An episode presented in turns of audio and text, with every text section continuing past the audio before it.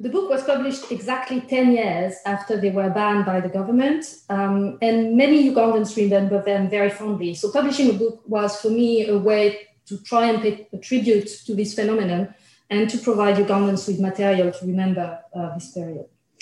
The second element that encouraged me to write the book was a series of dissatisfaction I had with several ways in which this kind of phenomenon could be uh, approached. I mean, I, when I discovered this phenomenon on the field, uh, thought it was great empirical stuff, but the question was what to do with it. And I think it would have been very different if I had been an anthropologist or historian. But as a political scientist, I was always brought back to the literature on the public sphere and to very normative questions, such as uh, um, to what extent can these shows contribute to the democratization of Uganda? To what extent are they representative? And I was concerned with both the ethical and the epistemological issues raised by these kind of questions. Ethical, because answering these questions could lead one to produce uh, what I call the problematic narrative of the not there yet. Because obviously, uh, these spheres of debate are imperfect when you compare them to unreachable theoretical yardsticks. But there is also an epistemological issue because such a framework carried the risk of not doing justice to a very rich and historically situated phenomenon by kind of forcing upon it historically situated grids of interpretation. Obviously, these questions about the normative potential of people's parliaments are legitimate concerns, but I wanted to do something a bit different. What I wanted to do was to unearth uh, the historicity and the socially situated character of entrenched emic debates about the conditions um, of political participation and belonging in Uganda and adopting an evaluating framework didn't encourage me to ask questions about what kind of political and social heritages surfaced uh, during the shows. I also felt a dissatisfaction with um, what one could call the liberal narrative, which was often applied to the people's parliaments. So, to say it a bit abruptly, um, the people's parliaments were not the result of some kind of spontaneous upsurge of free, free speech. Actually, the speech which was uh, uttered in these debates was very carefully crafted, and it was the result of specific historical dynamics that sometimes did not have anything to do with a liberal longing. And it is precisely this which I thought was uh, of interest. They were not either the demonstration of an attachment to radical ideals of participatory democracy contrary to what I initially thought, actually, and to the ways in which they were commonly branded by media workers in particular. So, the main objective of the book is to understand why speech takes the forms it takes in a context of increasing political pressure, and to underline that it is not all about the state and what it allows or not, or what it threatens to do or not, but it is also about the history of many things, actually the history of the professional bourgeoisie of Kampala, a history of a distinction of restraint, of masculinity, of professional ambitions, and about the local but also globalized political economy of the media in Africa, especially the influence of the aid economy and of NGOs on broadcast media, which I analyze in, in one of the chapters of the book, and the influence of uh, a very Ugandan history of broadcast media and what it has to do with uh, the history of theater and comedy. The book shows that the emergence of the Ebimeeza also reflected the mutation of party politics, and that was very important uh, to, to me to underline this.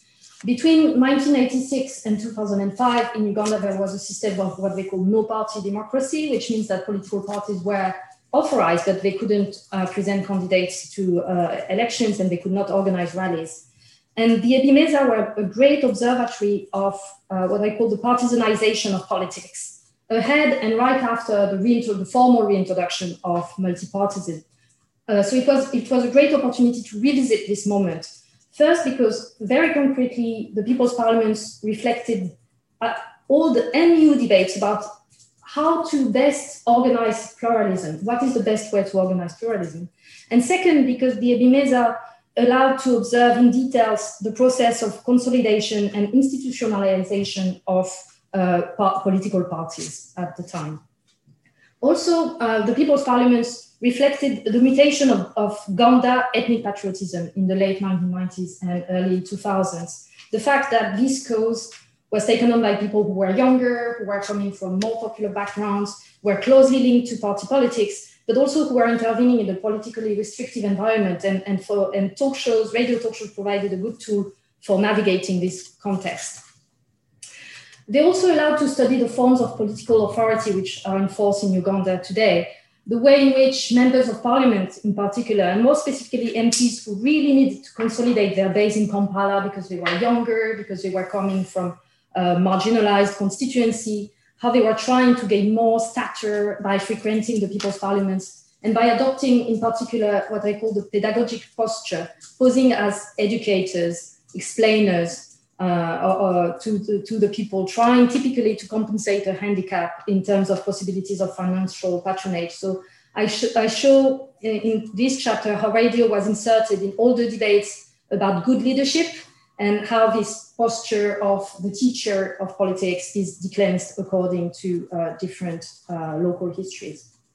Also, uh, the people's parliaments were very illustrative of a great, um, of um, something that was very dear to me as well, of um, the intellectual sociability of campuses and uh, the consequences of the interruption of this sociability for young men uh, after graduation or after dropping out, and the ways in which these frustrated intellectuals try to extend these sociabilities and opportunity while being unemployed or underemployed by uh, frequenting the, the people's parliaments.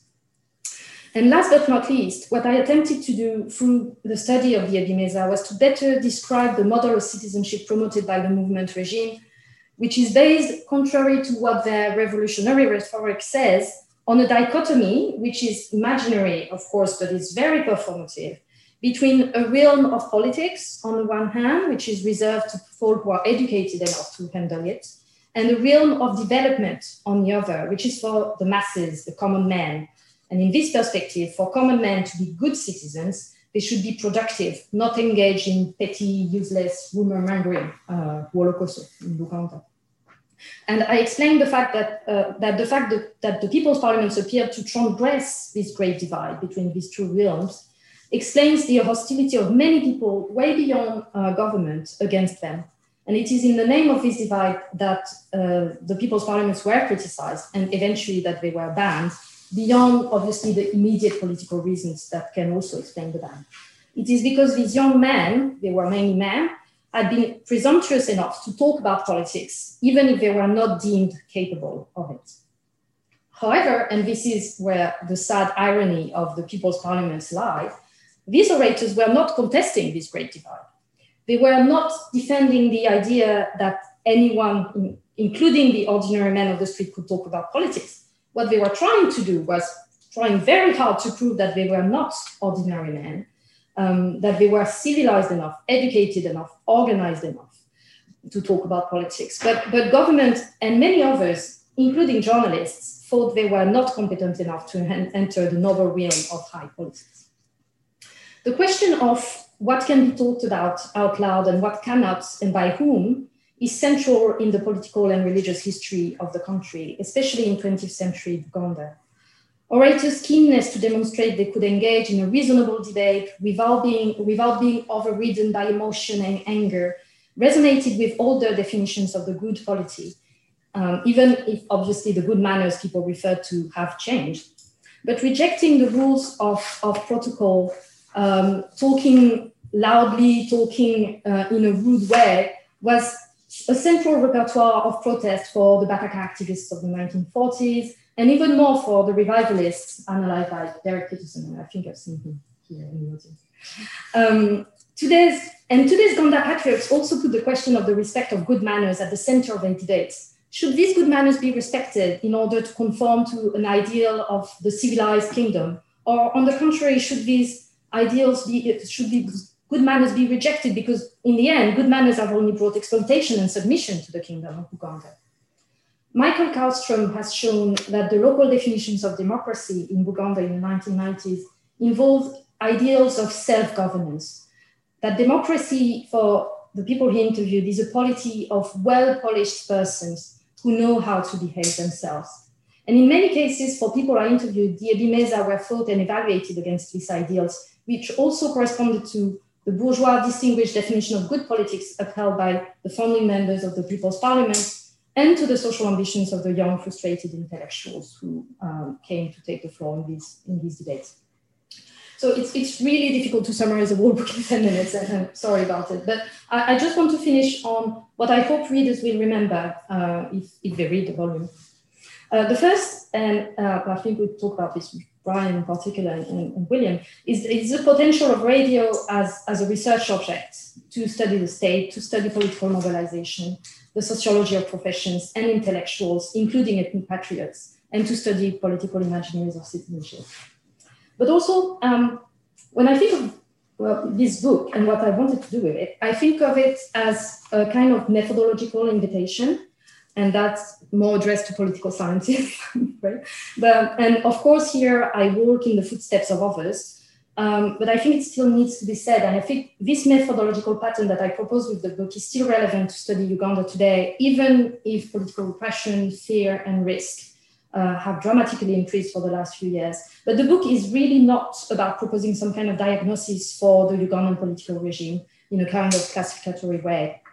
It's about inviting to pay more attention to the declensions and social depth of the production of conformity and discipline which involves many layers and many different agendas, way beyond some kind of simplistic confrontation between society and state.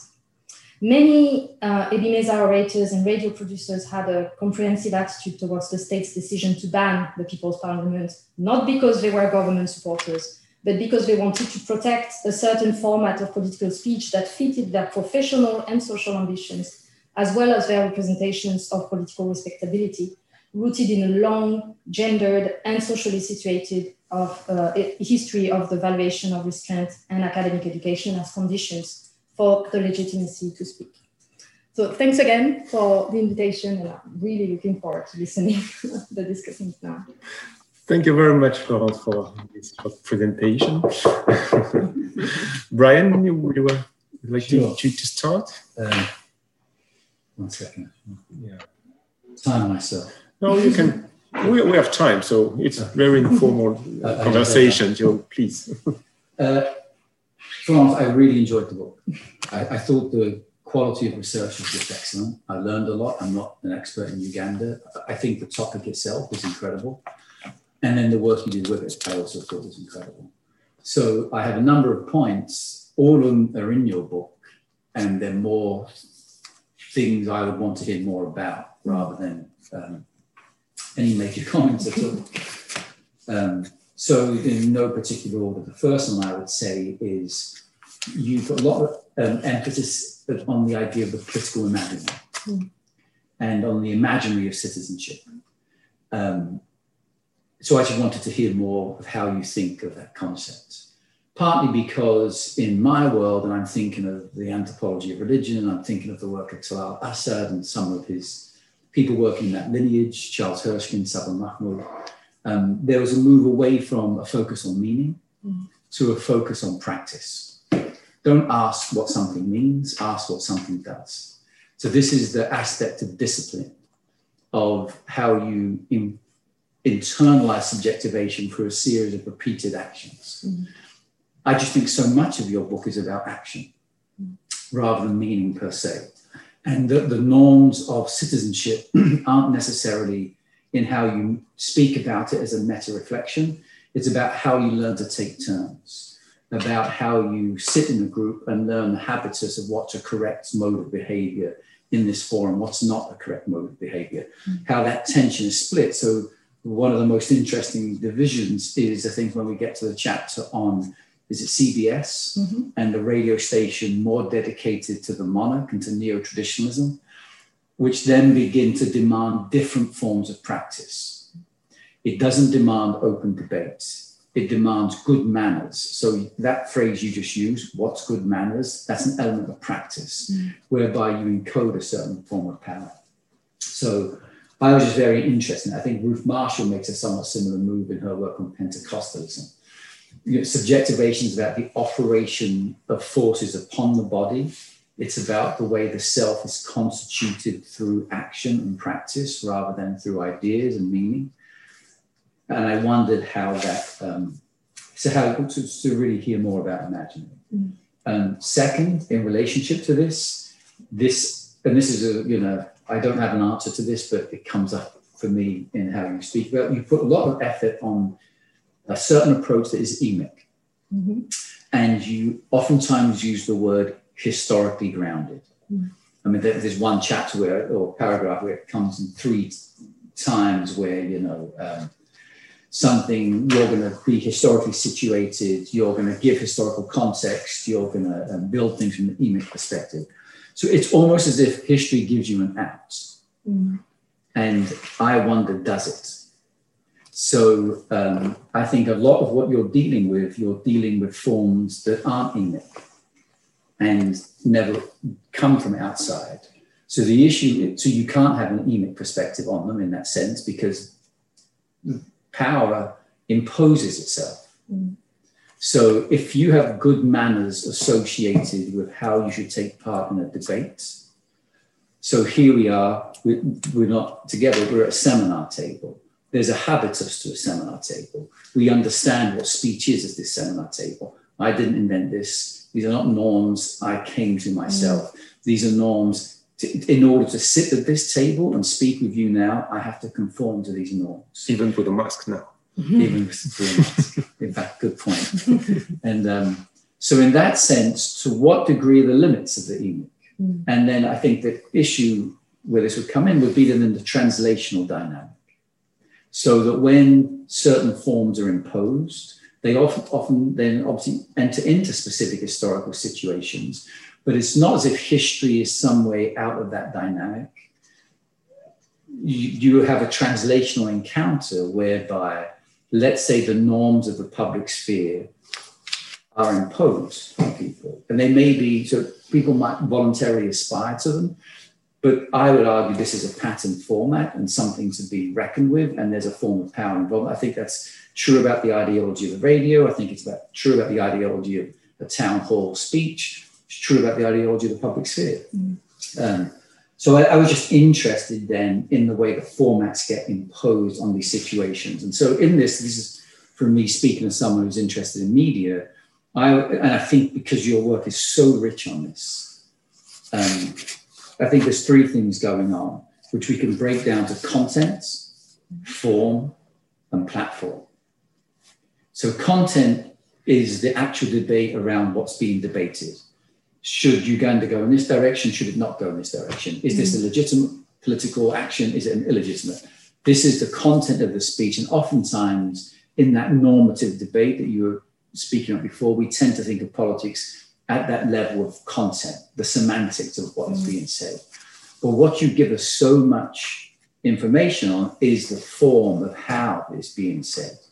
So we just get an endless amount of where does someone sit in this audience? Who gets to come and speak first? What are the norms of good manners in how you give that speech? How do different Ebimeeza constitute those norms? Um, so then this is the form. And so then when we get to form, I would say, as this is an African Humanities Project, we turn to the humanities. We turn to literature. We turn to genre. We turn to, you know, because form is a complicated concept with a lot of history, which has been debated, you know, in a very rich tradition. But um, form is both a noun, it's a thing, and it's a verb. Form forms. Mm. So form is patterned, repetitive action. Mm-hmm. This is what makes it a form. Mm-hmm. And if it's a patterned repetitive action, it cannot be up to any one individual to invent it in some mm-hmm. sense. So you're engaging in this pattern thing, and it demands that you conform to those patterns. So, what might the histories of those? So, the history of then public debates, and again, one of the interesting things in the book is you have this very radical new form that's come into being, but you trace its links to older forms of speech. You don't let go of those old forms, and you trace it to other, like, like the radio station and the histories of the radio station.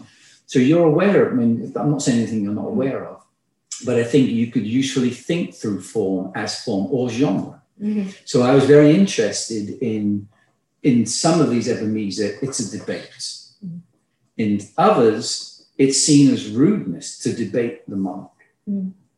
And then it's not about debate, it's about displaying the work of the monarch to people. It's the monarch's speech, and other people have the capacity to hear that speech or speech around, but certainly not to debate it. Um, I think you say Museveni wants the radio to be used to promote development projects. So this is where maybe we switch from form to platform. So platform would be then what is the, the technologies on which any communicative form rests. So in this case, it's mainly the radio. So the form of public debate is separate from the radio itself. This would, to me, would be the platform. Mm-hmm. And I would argue content has its own epistemologies, form has its own epistemologies and forms of power, and so does platform. And in my own work on radio, I was very interested in this. So right from the beginning, radio was brought in, certainly in Anglophone West Africa, you know, I think. in, too far, sorry. To, but it was brought in with an ideology of bringing progress. Mm-hmm. Later, we would call that development. But in the 1930s, it's referred to as progress. And it's coming with a certain ideology of what progress is, which is you should suspend other forms of identity and enter into a new form of identity. And by participating in radio, by participating in forms of public debate, it's a suspension of other forms of identity for the capacity to do this. So I felt in this, um, I would like to have heard much more about radio itself obviously there's an enormously rich literature on um, radio now. You know, um, Harri Englund's work, Richard Moorman's work, the, the volume by um, Liz Gunner. Mm-hmm. And I get a lot about the live speech event of the Ebimeeza and who gets to speak, when they get to speak, how that operates, how much it costs to get in there, whether you can buy a drink with it or not. I get less about who's listening to the radio mm. and how that is distributed. Um, in my own research, I'm very interested in this because I've looked a lot of this sort of speech, and I'll get to some separately, through the use of sheikhs and the recording of tafsir, the recording of sermons, which mm. take place in the live form, oftentimes in audiences constituted by elites. But then they were broadcast over the radio to a mass audience, oftentimes not elite. Mm. And so there's been a lot of scholarship in Nigeria about thinking about that move of when radio began to extend what was an elite movement to a broader movement. Mm-hmm. So all the questions you bring to the live event will obtain to the mediated event. Mm-hmm. How do you hear it? Is it men listening by themselves? Now, do women listen to it in the home? Mm-hmm. The gender questions become different. In northern Nigeria, where women were kept in seclusion, the emergence of radio, the emergence of video, in particular, and cassettes, when women weren't allowed to go to the cinema, made available to women in domestic space, a completely different sphere of knowledge, including religious knowledge. And many sheikhs theorized the necessity of tafsir around extending religious knowledge to women. So there's a whole gender um, capacity. So, so radio-ness both has an epistemic history in that it's associated with ideologies of public sphere, ideologies that everyone should share in equal space. So the norms of how we sit here are the norms of the public sphere. We don't have the men sitting in the front and the women sitting at the back. We don't have the wealthy sitting in the front and the non wealthy sitting in the back. We're not constituting this space by other forms of inherited identity. We're constituting it as if we're equivalent people mm-hmm. who all have the capacity to speak. That may be a fiction, but this is the norms mm-hmm. by which we come together. So that's an incredible epistemic history. And that was baked into radio. And I think FM is the moment when that gets undone. And the public service broadcast becomes neoliberalized. There's been a lot of work on this in radio. And I think you're at that moment where these new radio stations all begin to fragment a little bit and to articulate a neo traditionalist thing, an oppositional thing, a government thing, and, and you get this definition. So I thought that was that's something I could certainly have heard a lot more about. And I think it's a really interesting place. And, and, um, and with this, then, because once you have the idea of the form, you can, and I think you're really good at this, you get to, um, I don't want to say the fiction of the form, but to some degree, the staging of the spectacle of the form. And I give an example of this in my work. There's a South African preacher, uh, Ahmed Deedat, mm-hmm. and he preaches against Christianity, but only using Christian texts himself. And he was huge in Nigeria when I was doing research and remains much circulated on YouTube and, and other places. And he would stage town hall debates, he would stage town hall discussions. And at the beginning, someone would come and say, Sheikh Deedat is going to speak. He's going to speak about questions of religious importance. You know, if you have any questions, please bring them at the end. Please do not insult everyone. Please, you know, everyone has the ability to speak here. This is the norm of the public sphere. This is not the religious norm saying Sheikh Deedat has the truth mm. because the Quran is the revealed word of God. Mm. And as a sheikh, he has access to real. He's not using any of those norms. He's using the norms of the public sphere. But he also entered into debate with Jimmy Swaggart and other televangelists and staged those debates. So he would stage I'm being open and engaging on secularism on its own terms. But then in the videos that were circulating in Nigeria, there would oftentimes be this meta comment mm-hmm. on the nature of the debate. And then they'd show like a cutaway to an audience member, and then there'd be the subtitle See this Christian about to get angry when he hears the truth by Sheikh Deedat. Mm-hmm. So you have a framing of like, I'm going to mobilize the spectacle of public debate, but in fact, I don't agree with it. I don't agree with its mm. norms. It's, it's playing with the form itself. And I just thought a lot of what you're dealing with, there's an interesting way in which um, people play with the form and um, in, in, complicated and different ways, which you're really good with. And I'll get to this in my last point. But the second to last point, I was really surprised by the absence of religion. Your constitution of the political seems to be the central government, the opposition, and the neo traditionalists. Mm. And um, religion does not seem an operative domain. Now, maybe it's not. Um, but everything you write about here in research in Nigeria happens through religious movements. And um, in the text itself, you say, well, the audience was dominantly not religious or didn't certainly wasn't constituted that way. Many of the orators were born again. Mm. And many of them came to their normal speech through born again training. But they hide that born againness from their speech, or it's not present to their speech. So I became very interested because if I look at Pentecostal preachers in Nigeria, if I look at uh, Islamic clerics, many of them are addressing elites, many of them are constituting political movements. They have that ambivalence that you're interested in, in that um, these are both political movements, I would argue, and they're also not political movements. They don't occupy one space easily. And at the beginning, you were saying you're very interested in that sort of ambivalence where the political is not easily located. Mm. So I was very interested in those, um, in if there was a political dynamic to religion here, and then why it would be absent. If it's absent, I would see it, um, I guess, as a repression mm. almost, in that you are not allowed to be religious in this place. Mm in which we are constituting good manners as outside the religious. Um, because otherwise, I would just have thought religion would be one of the domains through which some of these debates might happen. Mm. And then my last thing uh, would be um, there's something in what you write that I sort of found quite moving in that um, there's a desire for democracy. So, in many ways, many people here are polit- politically critical of the democratic. And I think even in your opening comments and in the book, certainly, you say, look, this is not free speech. This is an elite group. And this is highly patterned speech. This is formally arranged, highly patterned speech. It's not free speech at all. And it's not open to everyone, it's highly restricted. And in many ways, it's a different form of power that's being constituted but I found really powerful, many of the actors in, in it really do believe in the norms of the public sphere, mm-hmm. really do believe or desire norms of democracy. And even if those norms are a fiction, even if those norms aren't attained, even if people are aware we're in an authoritarian or quasi authoritarian mm-hmm. state, I felt all the way through this that desire should be taken seriously. Mm-hmm. Um, as a desire. In that, in a sense, people want Uganda to work. And so, like we, we're all critical of development and critical development language, but people oftentimes want development and, and in that language of development. And so I just thought that there was something here that was powerful. Maybe it's an ethics as well as a politics. But I felt running through this, you never let go of that.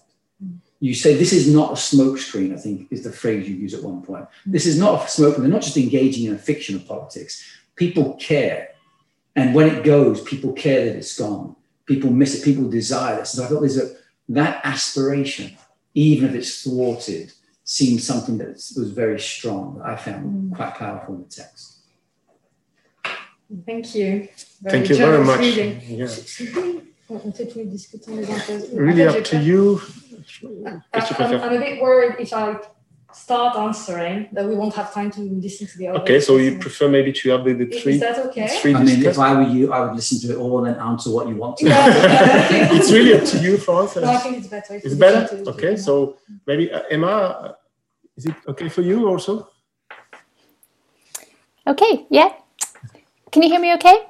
Yes. Brilliant.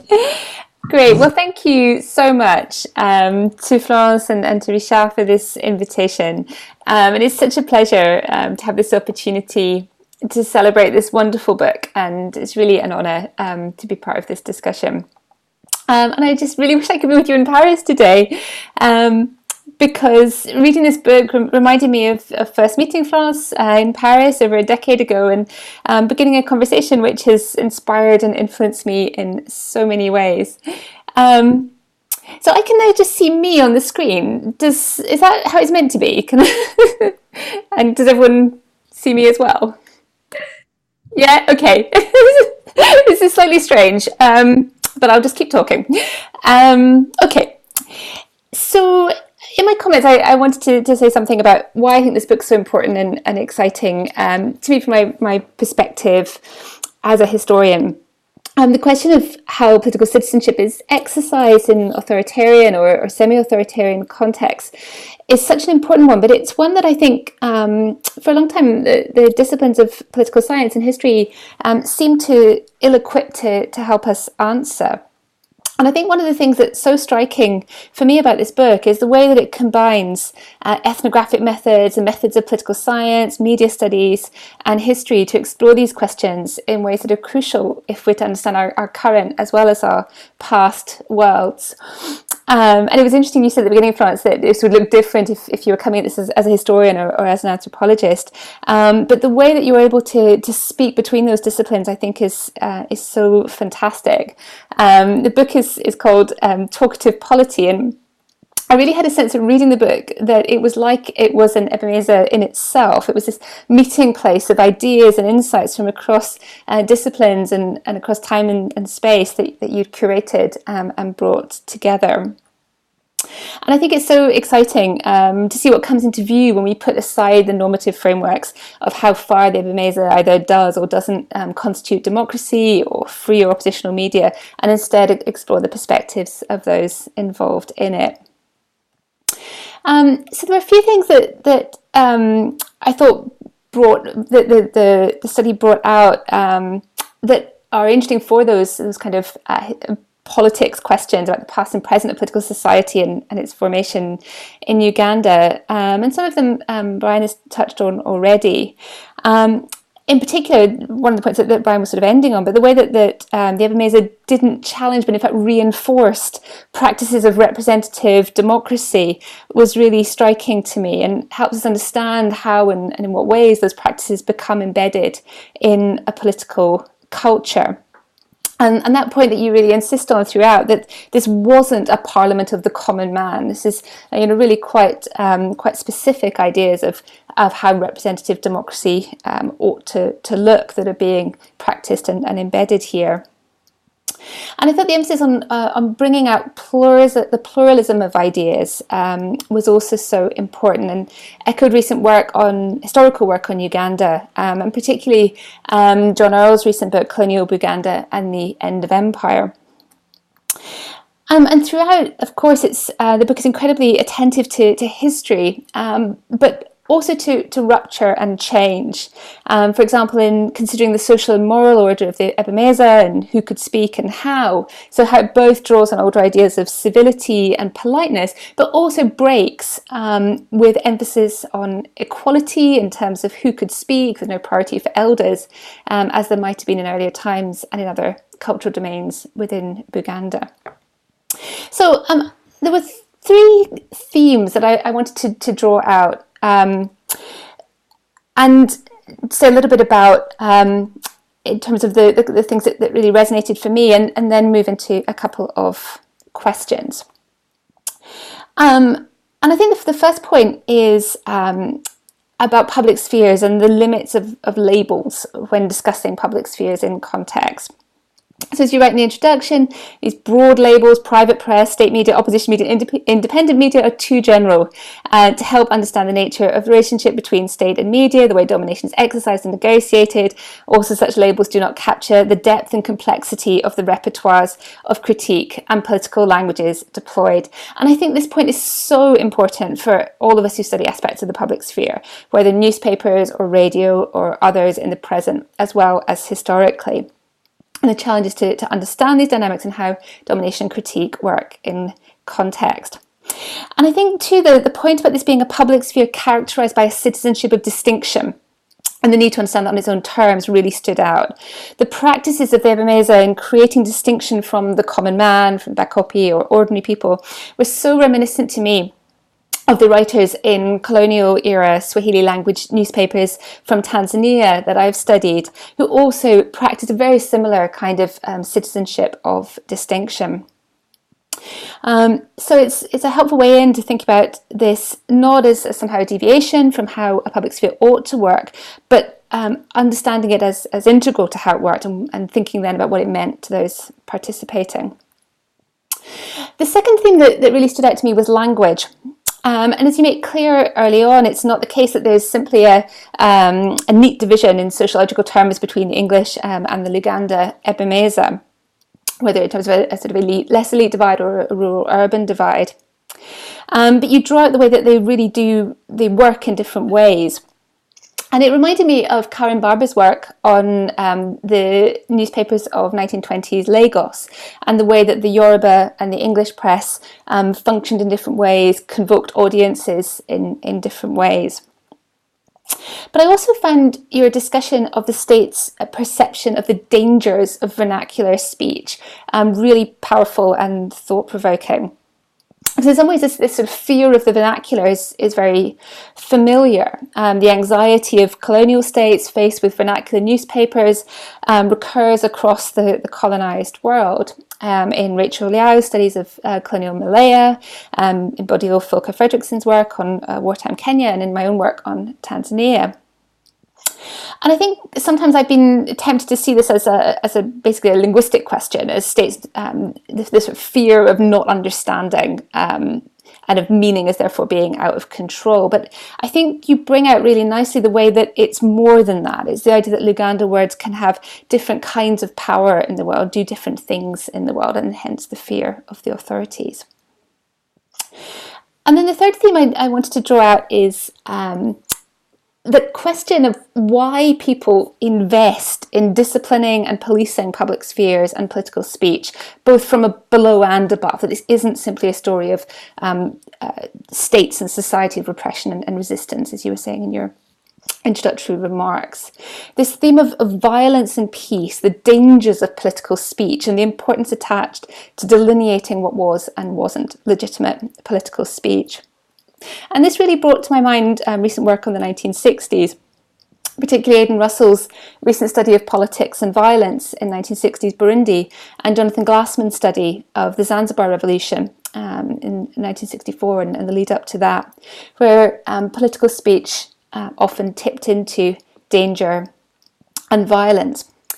Um, and, and one thing that, that's so um, so so so rich in, in your book um, is that because you're studying this very recent past and, and what was ongoing at the time you're writing about it, um, you're able to, to bring out this very rich um, interview material and the reflections of those involved, which was really powerful at times, particularly the, the comparisons with Rwanda. Um, which is, uh, for those of us who are dependent on the texts that are left or, or from later memories, it's, um, it's great to have those reflections um, that you were able to gather at the time. But more broadly, I think it, it, this book, therefore, it contributes to bringing into the foreground an appreciation of the importance of thinking about violence and danger when we think about politics and political speech, not as an aberration, but as something which is always uh, always there.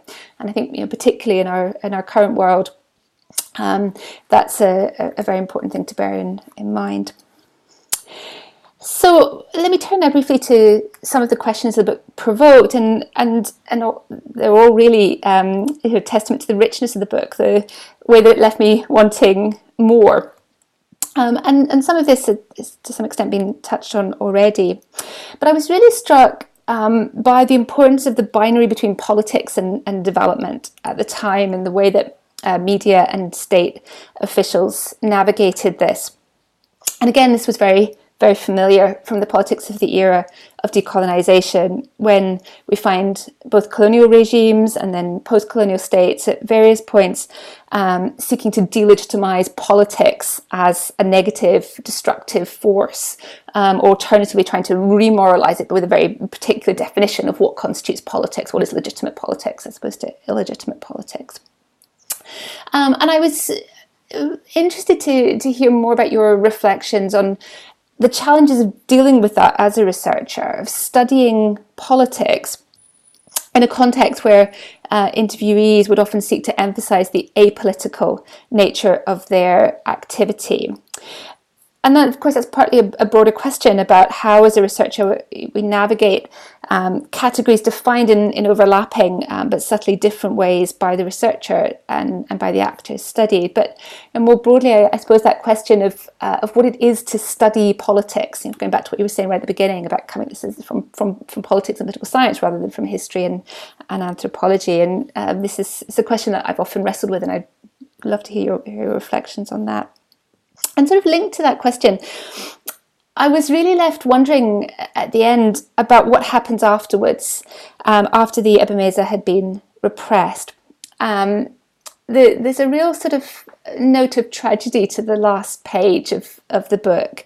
This group of people that we feel we've got to know over the course of the book, in the end, couldn't make themselves heard. Um, they weren't able to um, bring themselves into what was defined as, as legitimate high politics. So, do you have any sense, or is it, is it possible to know much about what happens next? Well, did they find other spaces of legitimate political speech, or do they find themselves in domains of, of legitimate speech which couldn't be publicly termed political? Um, and if, if so, what what um, what do we do with that? Are there spaces that we can go and, and find um, that speech, and, and how would we address it when it if it can't um, anymore be, be legitimate political speech? I was struck too, and uh, and and again, this is really, I suppose, an appeal for the the sequel. Um, by the other spaces in which people talked politics, because you you, you know you, you emphasize this point at the end. This is a talkative polity. Everybody's talking politics. Um, but those who were looked down on as uh, as the common people or the villagers um, by the Ebimeeza participants. Um, and uh, perhaps this links partly to to um, to Brian's point about radio. Um, how much do we know about how people were listening? Um, those who might not be attending the Ebimeeza, but who might be listening to them. Um, I was struck by the um, the interviewees who talked about how they were sort of celebrities because they were in the Ebimeeza. But um, do we do we know more? Can we know more about perceptions from those listening?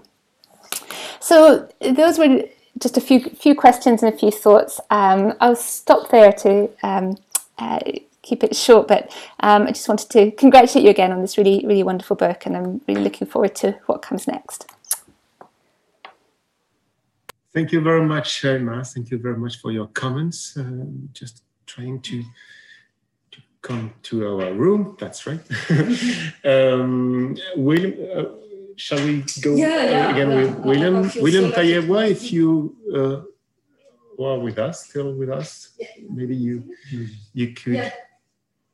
Oui, je suis là. Bonjour. okay. Um, thanks very much. I was privileged. First of all, first of all, let me um, make a comment that I got my uh, second second jab uh, the, the day before yesterday. So I'm, I'm recovering from um, a fever, and then I got a bit of um, uh, irritation in the throat, so my voice is not how it should be. But I think we should be fine. Euh, je voudrais euh, féliciter mon cher ami euh, Florence. Félicitations, euh, c'est un très très bon travail, très bien fait. And I think you indeed um, uh, paid, as, as you rightly pointed out in your introductory remarks, you paid tribute to the phenomenon of, tech, of talk radio in this country. So uh, you've indeed done justice to this very rich, deliberative culture of talk radio that was, um, as you point out in your book, very prevalent and highly appreciated in this country 2001 2009 and uh, i clearly see you take us on a wonderful road. Oh first of all before i, I get i get into the book um, maybe I, I want to tell our listeners that i was privileged and I, am still being mentored. I was privileged to be mentored by, by florence um, at the university of uh, cambridge Cambridge University in the UK in the autumn of um, 2013 uh, through some time in 2014, during which time I was working actually on uh, my postdoctoral research and transforming my doctoral um, dissertation into book chapters. And uh, so uh, meeting her there and, and uh, um, she was extremely, she understood very well the context of, uh, of radio on the African continent, especially in this region. So it was a privilege to work with you, Florence, and I really um, congratulate you uh, over this milestone that I saw uh, progressing over time. And yes, coming to this book, um, yes, I, I, I see a clear linearity uh, you really take us through a, a, very good historical trajectory of journalism in this country, especially radio journalism. Um, you start off by looking at you know, the normativity of journalism of our profession. You get into the informality of the, the talk shows, how they they uh, they evolved and the, struggle to normativity that continues. And again, um, we see you at the end of the book um, again are struggling with the, the, the, issue of normativity in public speech. Um, so, so, so it's, it's, a, it's, it's a, a, trajectory that I, I find very interesting, very illuminating, um, teaching us a lot. And uh, I, I, really want to, um, to thank you on behalf of uh, the media fraternity and uh, journalism scholars in this part of the world because you've given us a text that does not only help us analyze um, in, a, in a very nuanced manner the political economy of media in this part of the world, uh, as, as I think the, the previous speakers have, have talked about, um, the ethnographic um, richness of the text, the, the historicity of the text. But from my perspective, the media studies um, um, perspectives that come into this, especially from a political economy perspective, uh, taking us looking at the struggles that we as individual journalists, I see some of my colleagues, Gachi Chigambo is on, on online here, the struggles we've, we've gone through as journalists covering political spaces in this country.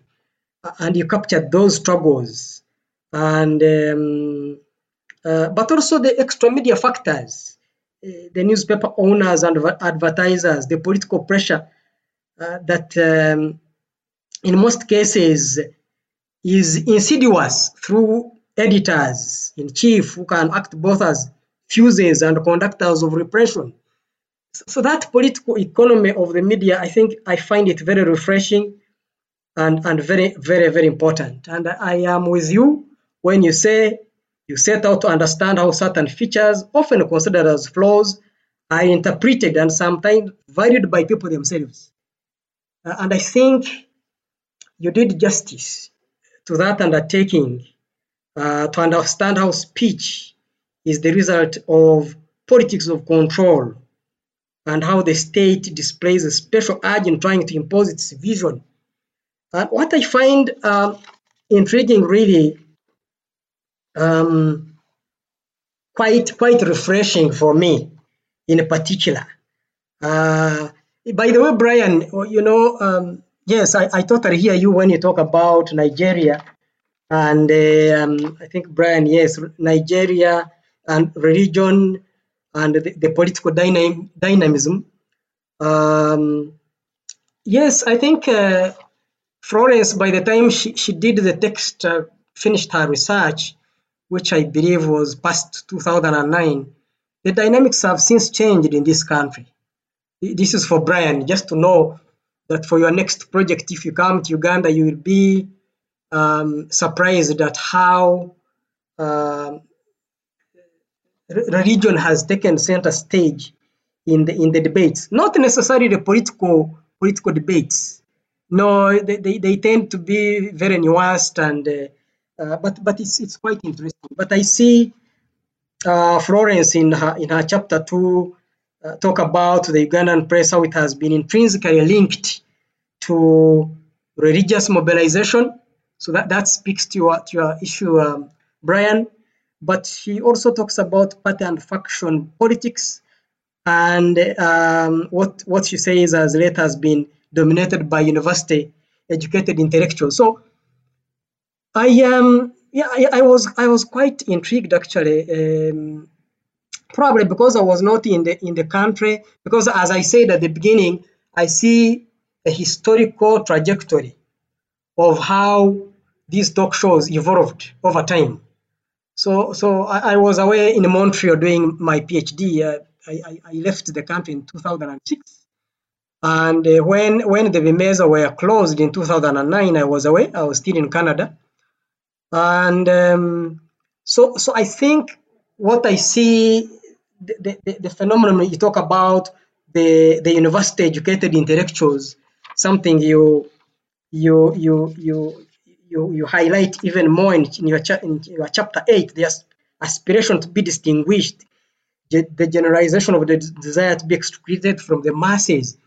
That, that's that's quite interesting for us who work in, in academic institutions the new generation of orators enthusiastically identified with this pattern of class distinction so so that, that's that's i found that really intriguing and and quite interesting and you may want to probably throw some more light and what you saw as being the motivating factor? Uh, could it be that these young people saw that as a platform to, to shine and basically say, look, I have a degree in law, I am looking for a job, or I have a degree in journalism or in business management, and um, um, so that, that is quite something that I, I, I found very interesting.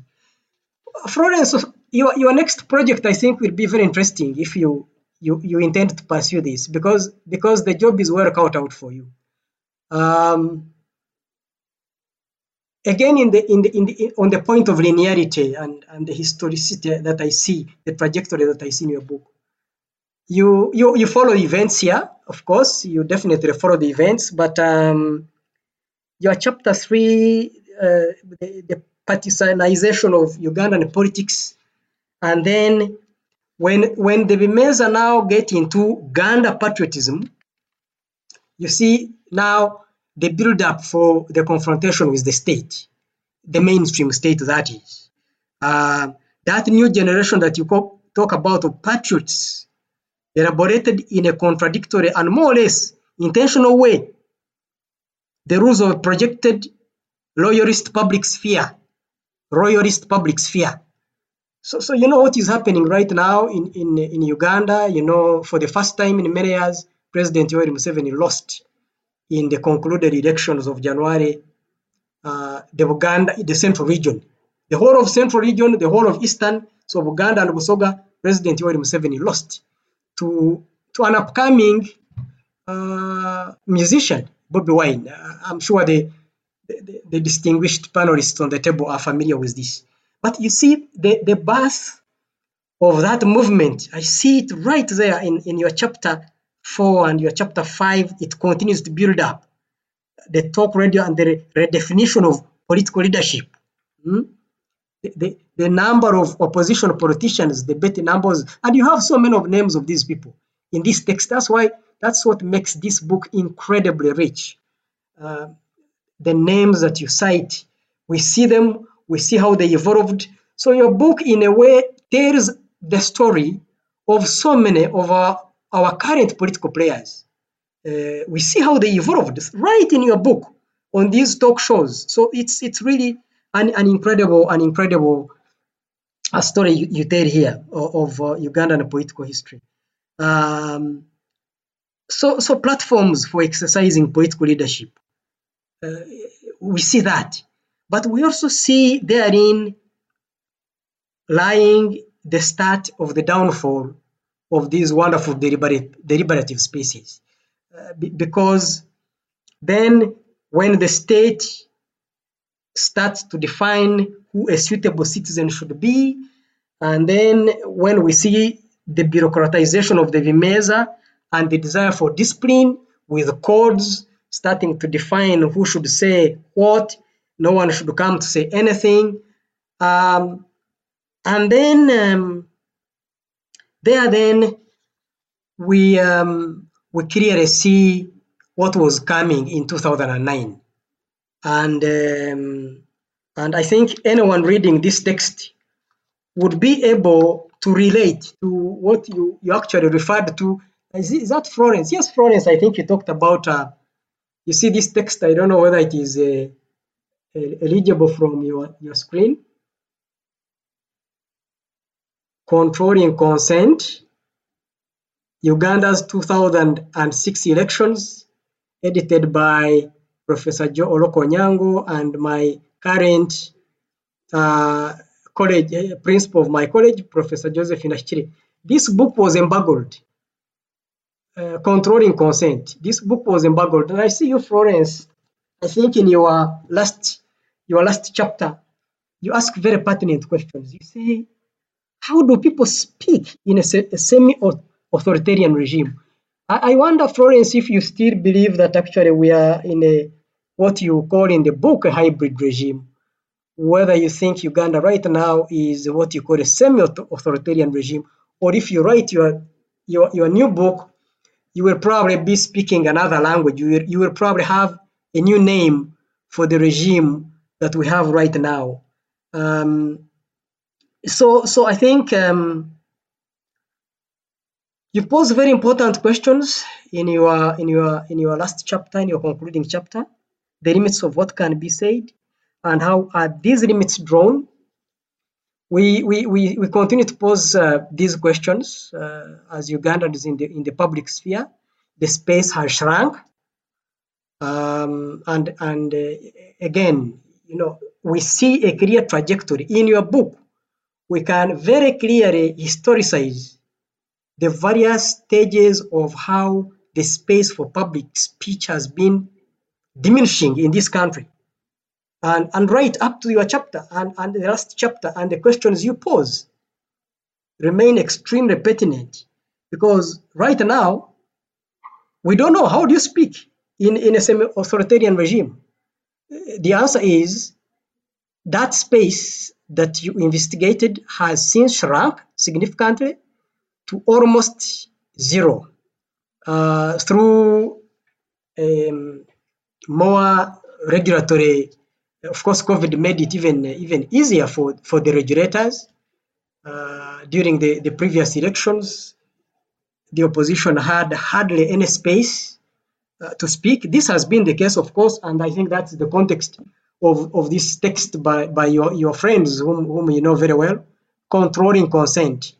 And um, so, so really, really, Florence, my uh, problem, if I'm to to ask you um, a question to you as well is to uh, if you were to, to, to, write work on your second text, um, do you still believe that we are functioning in, a, in what we call a hybrid regime or a semi-authoritarian uh, con configuration? or you who has been observing Ugandan politics also see that we have uh, we have since um, moved many many steps many steps backwards. So once again, uh, I really want to uh, to thank you and congratulate you, Florence, for this amazing uh, book that um, pays homage to um, to the amazing work uh, of uh, of um, those who cherish deliberative space in this country, and um, um, I can tell you that for us in, uh, in, in in academia, especially media studies, this is a very very important contribution uh, that you've made. Uh, it is a text that uh, is a must-have uh, for, for, for universities and, uh, and media schools, not only on the continent, but all over the world, those who are, who are really interested in understanding the, the, the important space of, uh, of um, how the public sphere has been evolving from the Habermasian public sphere to what is are now public sphericules, as some of my colleagues have pointed out. So, so again, really thank you very much, uh, Florence. Thank you very much, Brian, um, for for setting the stage and raising very important uh, pointers. Thank you very much, Emma, uh, for your contribution to this conversation. Over to you. Thank you very much, William. It is uh, very very interesting. Uh, very interesting comments. Um, we're coming back to our room to uh, uh, leave Florence uh, asking all these uh, interesting comments and questions. So there are many questions, of course, but it was your choice to wait for the all comments. So please take the floor. And I just wanted to um, inform all the people who are uh, on, on Zoom that, uh, of course, you can uh, ask your question either on chat or raise your hand if you want to intervene. We have uh, important uh, and, re- and famous also Ugandanists among us, so please feel free to, to intervene. Florence, the floor is yours. Okay, I have four pages of notes, so I won't answer each and every comment, but I, I, I feel so privileged and so lucky to have had three amazing people discussing my work in, in, in different ways because you all come from different disciplines as well. And as Emma has said, this is something that I value a lot in my in my work. The fact that uh, I'm, I'm, trying to use, uh, I mean, references, work, and ideas and methods coming from a whole range of different disciplines. Um, and, and so I'm, really grateful to have had all these comments. So um, I, I, think I'm going to go from last to first because I have uh, William's questions uh, in, in, my ears right now. So I'm going to start with yours and, and about, like, about your last question. Um, um, um, is Uganda still a semi-authoritarian regime? I mean, um, what I wanted to do was actually not to give my own diagnosis on what the Ugandan regime is or isn't, uh, whether it is at the time or right now. Uh, the whole point was to actually move away from this kind of classificatory uh, approach and to try to provide a methodology, a pattern of an empirical pattern of um, trying to find out how people speak and why they speak like this in a given context, taking into account the action of the state and the fact that obviously the state provides a large frame within which people are acting. But what I and, and this frame has changed for the last 10 years, that's obvious. And, and you've uh, you've pointed it really well. It's not the same today as it was um, 10 or 15 years ago when the Ebimeeza were here.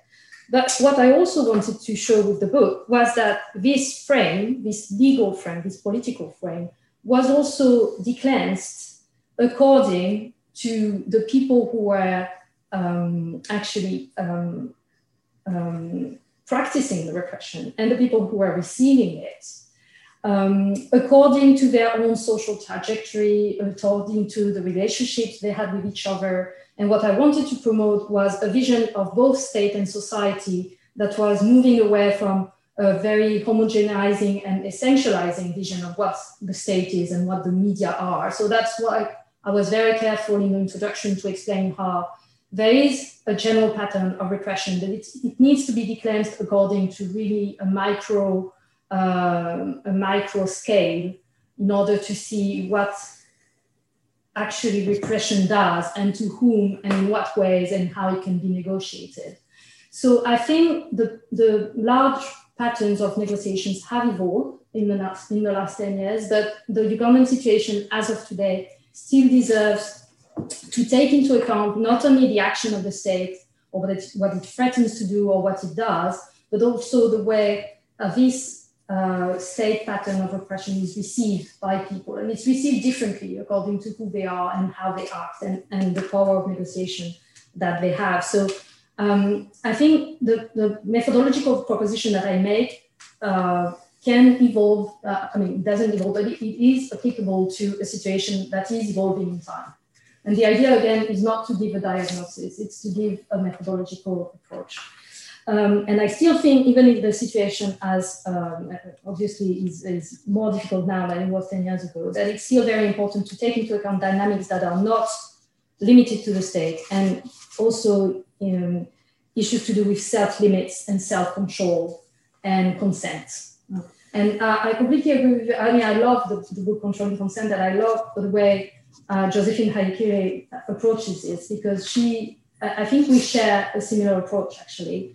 Um, and uh, what, I, what I think I've contributed with the book was also to try to show how consent is made and the fabric of consent, and to show that it does not only have to do with loyalty or, or adhesion to a regime, but it also has to do with dynamics that have nothing to do with politics, uh, things that have to do with professional ambitions, uh, norms of social respectability, that coincide with uh, an agenda of control, but are not to be confused with it. Uh, so that's what I wanted to make uh, clear.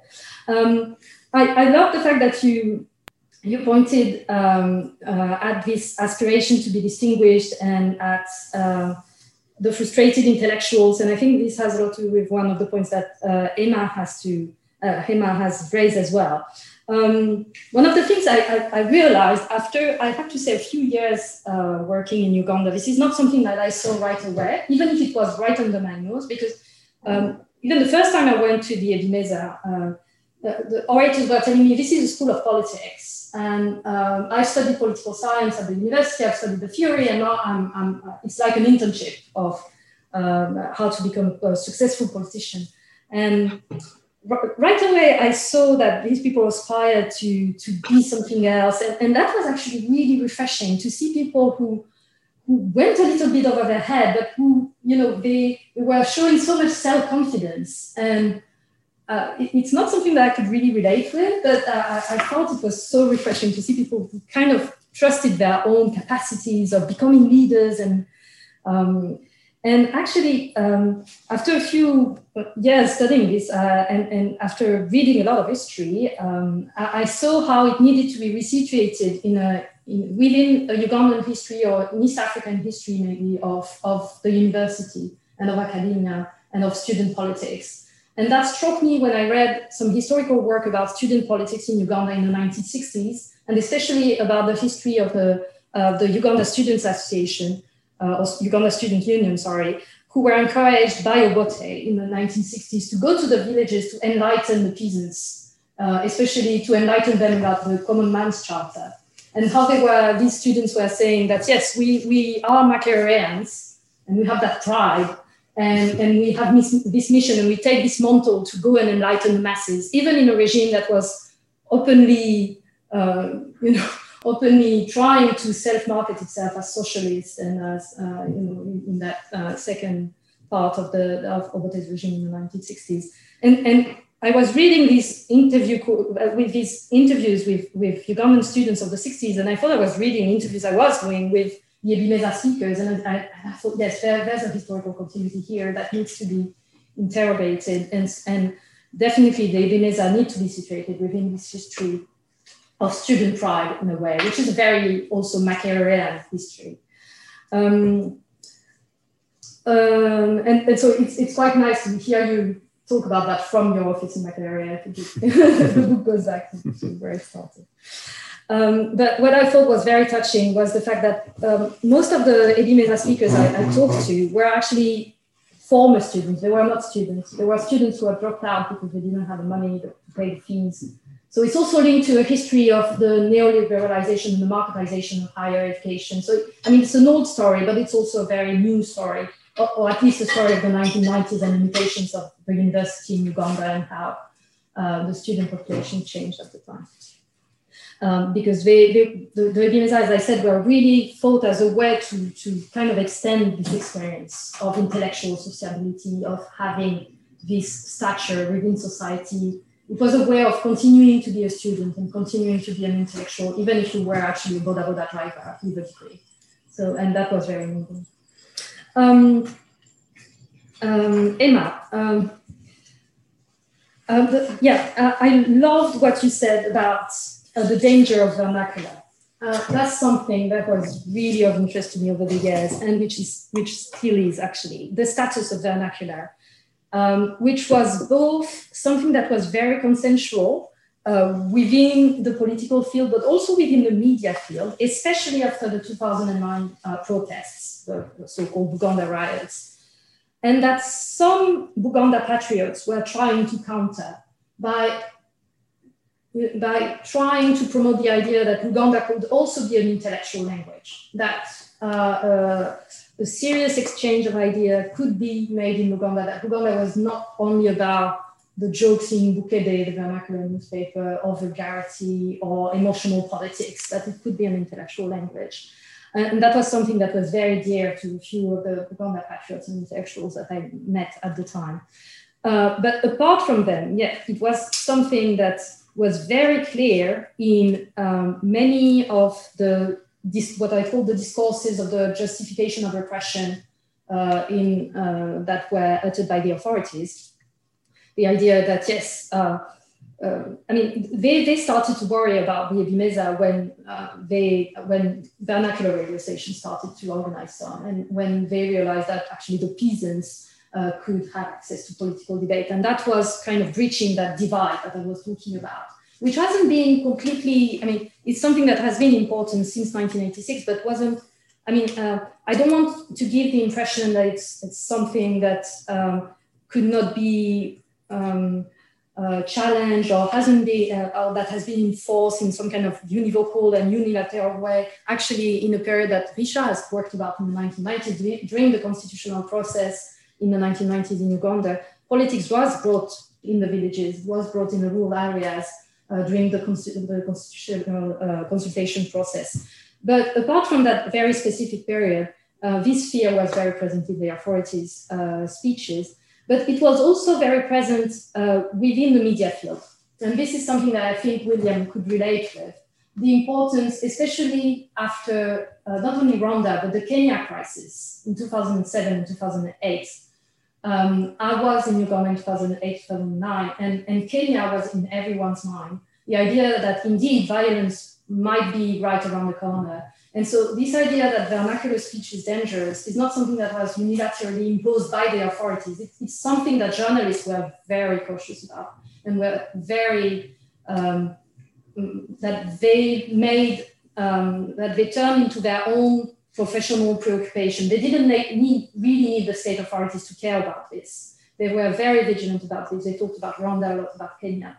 And so that's why after the 2009 protests, when the talk show, these talk shows were banned, some of them actually agreed with the authorities' decision. And that, that was something that was very important to me. The fact that, yes, it, it is about repression and control, but it's also about the way media producers uh, see their own mission and their own profession and their own excellence. Uh, and it's, it's, it's really difficult on an empirical point of view to, to distinguish the two. And actually, they're mixed, in, including in, in the interviews, they talk about repression and they talk about their own concerns and, and, and, and fears in, this, in, in almost the same sentence. So, in a, in a kind of epistemological way, it was quite difficult to make a difference between the two. And I wanted to, to, to show that both were there. Um, about um, politics versus development. Yeah, uh, that is something, it took me time actually to take it seriously. Um, because I was like, no, but it, it is politics. It's not development. I mean, development is politics. I mean, for me, it was obvious. But then I said, okay, people are talking about this so much that it must mean something. And I, I must understand why they, they, they talk about this so much. Uh, and again, it was present in the authority speech, but also journalists. And that was very present when I went out of Kampala and did field work in Masaka in particular. Uh, journalists were very, very um, adamant uh, on the idea of not doing politics. And that was also because they feared repression. They feared the state might close the radio station, but it wasn't only about that. Um, and this is something that I was very concerned about as well the fact that, yes, the depoliticization of public speech is uh, a product of the state's repressive measures, but it's not only about that. It's also obviously the impact of uh, the media political economy that William was talking about, the influence of NGOs. I mean, when NGOs pay a lot of money to radio stations to have their programs promoted, they don't want it to turn into some kind of political talk show, obviously. So, uh, so there's also control through, through the money, of course, but it, it's also about how journalists in the rural areas imagine their audience. And, and, and, and because they were themselves um, highly trained, at the university and were part of that class that I'm talking about. They, they had this image of their audience of not being interested in politics at all. No, they're, they're peasants, they're interested in, in, agriculture, in farming, so we do farming shows, etc., which might be not completely untrue, but they have this kind of very caricatural image of what the audience wanted. Um, so again, it was about repression, it was about uh, the money, and but it was also about uh, uh, the history of a profession and I'm really glad that William saw that in the book because uh, the book is also about journalism or media as a profession and, and how it influenced that, uh, that format that Brian was talking about. So now I'm going to your questions. um, yes, um, thank you so much. They are so thought provoking. Um, the form and the genres. Uh, I have to admit, I didn't think in terms of form, but I really was very influenced by Karin Barber's work about genres. And um, one of the things that I wanted to trace was how genres, uh, media genres and radio genres got stabilized, um, because this is something that she's interested in as well. Um, and so my, the idea of the book was to show how the kind of people's parliaments genre became recognizable to every Ugandan. I think they really have a clear idea of what it is. Uh, but it's the result of a very composite process uh, that mixed this heritage of the Oxbridge uh, debate societies, this heritage of the um, theater and comedy, which was very prevalent in, in, in, broadcast media in, in, Uganda as well, before this heritage of, of of you know, Buganda politics and royalist politics, uh, the, the, how the journalists imagine what political balance should be, and how all these different norms that were operating in very distinct spheres at the beginning came together, uh, and how eventually it got stabilized because of the action of media workers and because of the action of the state, and also because of uh, the representations of people themselves about what is a good debate and how bureaucratized it should be. And eventually became bureaucratized. So the, the, the form, the form became instantaneously kind of recognizable because of all these bureaucratized rules. Um, so, but as you say, there is still room for breaching the rules and there is still room for innovation. And actually, that's what made the fun of the show when speakers, some speakers, not all of them, tried to breach the rules and tried to tease the chairman by breaking the rules. And that's how they made their fame, actually. So that there was this whole balance all the time between respecting the rules and breaking them, but marginally in order to make one's name. Uh, and even if you ended up being reprimanded by the chairman, at least you made your point and, and, and became uh, a, a, famous speaker because you were funny and because you were witty and because you didn't fear breaking the rules. Only, I mean, it was not everyone could break the rules. I mean, some could and were pardoned because they were great speakers and, and they were funny and witty and famous. For others, and especially for beginners, it was it was less easy. Um, and actually, there was this, this difference between the English speaking shows and the Luganda shows about this idea of respecting the rules. I mean, in the English speaking shows, they were obviously, they were openly kind of uh, having this kind of nonchalant attitude, and they could afford to take it because they were the English speaking shows. So, uh, I mean, the rules are for the peasants in a way, they're for the Luganda speakers. uh, because they need the rules in order to behave themselves. And we don't even need the rules because we're, we're upper class and we speak English. And, so there was this, as you say, playing with the forms and playing with the norms was very important uh, in, in patterns of distinctions within uh, the assembly, uh, the assembly itself. Um, so yeah, that, that's uh, um, and and I, I loved what you said about how they were, and it, it has a link with um, what you said about the political imaginary. And yes, for me, the imaginary is material, it's practical, it's spatial. Um, and as you say, I mainly talk about the way the debates are organized more than the content, actually. And that's something that might be missing in the book, but uh, it was already quite long. So I, I, didn't, I did less content analysis that I could have done initially. But yeah, uh, uh, this practice of the genre, what's interesting is that it's been integrated since childhood for some of the speakers through the debate societies, which I discovered were so important in Ugandan schools. I had absolutely no idea. Also coming from a French background, I wasn't familiar with them. Um, but it's, yeah, it's, uh, it's something, it's interesting to see there's a genre stabilized, how it's nourished generation after generation of speakers. So it's not, that's something that was very important to me as well. The fact that uh, this genre continued to be nourished even if the founding fathers of the Ebimeeza eventually faded away. Uh, but it, it, wasn't something that was only taken as some kind of imposition on the speakers. They really, it, it corresponded to their habitus to talk, uh, to have a Bourdieusian approach of, of this. Um, and mm-hmm. about the emic thing, um, I think it's a question of, of defining what is emic or not, and maybe the fact that I'm not an anthropologist, I didn't have the same uh, definition, but uh, because for me, what I wanted to emphasize by using the word emic, especially in the introduction, was what I was trying to say as well in the, in the, in the introductory comment. The fact that I was really careful not to impose my own aspirations of what the public sphere should be on their own. Um, and to try and leave as much room as possible to um, I don't want to say local, but to, to, to their own conceptions of what the public sphere should be. And I didn't use the word local because it's not local. I mean, it's, it's nourished by very cosmopolitan, mm-hmm. cosmopolitan ideas of how a good speech should look like. And first and foremost, because of the debate society model, which is very colonial model. So I use the word emic in order not to use local. Um, but um, it doesn't mean um, that um, norms are not imposed from outside for these people. I mean, they um, they are navigating a lot of norms that are imposed on them, some of which to to which they are completely adhering to. Um, and when you say what are the limits of the emic, I think I think we need, um, I, I, I really well what I really thought was was important was to to show that it, it seemed that these rules of speech were imposed on them, but actually they were contributing to building them because of their own heritage. Um, so that's something I really wanted. I really wanted to to come out of the book, um, uh, to come out of the book as well.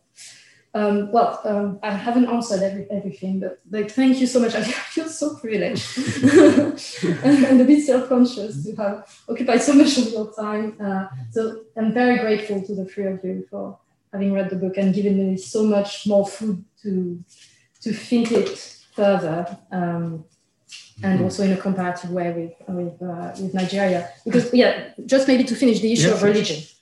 Uh, yeah. William answered for me a little bit, so thanks, William. yeah, it was striking. No religion, um, no prior at the beginning. Um, whereas in many Ugandan public events, there's always a prior at the beginning. It's, it's, it's usually an ecumenical prior, but before a rally, before any kind of, but no prior at the beginning. Because, because of this, uh, I think because of this academic uh, origin of the debate and, and because of this, I mean, and anything that had to do with religion or local politics or private stuff seemed very parochial and a bit trivial to, uh, to the Ebimeeza speakers. It, it, was supposed to be an intellectual debate. And, and, and so I think if someone had started with a prior, for instance, it would have been mocked by other speakers, not, not by all of them, but by some of them, because it would have been seen as something that peasants would do. Um, but Pentecostalism, yes, it had. I mean, uh, not the majority. The majority of speakers were not Pentecostals. Uh, Pentecostals. It was a minority of people. But uh, what was striking is that amongst the executive of the Ebimeeza, there were a lot of uh, Pentecostal uh, speakers. Uh, and a lot of them told me that they first started learning how to speak at church and preaching. So there, there are, I mean, there are more things to look at there. Um, but, but it didn't come out as something that people would talk about. So, um, but yeah, it's. I think it's, it's, it's, it has to do with the kind of academic uh, nature of the exercise. Thank you very much, Florence, and thank you for your answers. May, maybe there are some other comments or questions coming from all our guests. Uh, some of you are also uh, specialist of Uganda, or we have also one in the room, Sandrine Perrot, who is also a specialist of Uganda. Uh, there is any question, maybe uh, Sandrine, you want to start?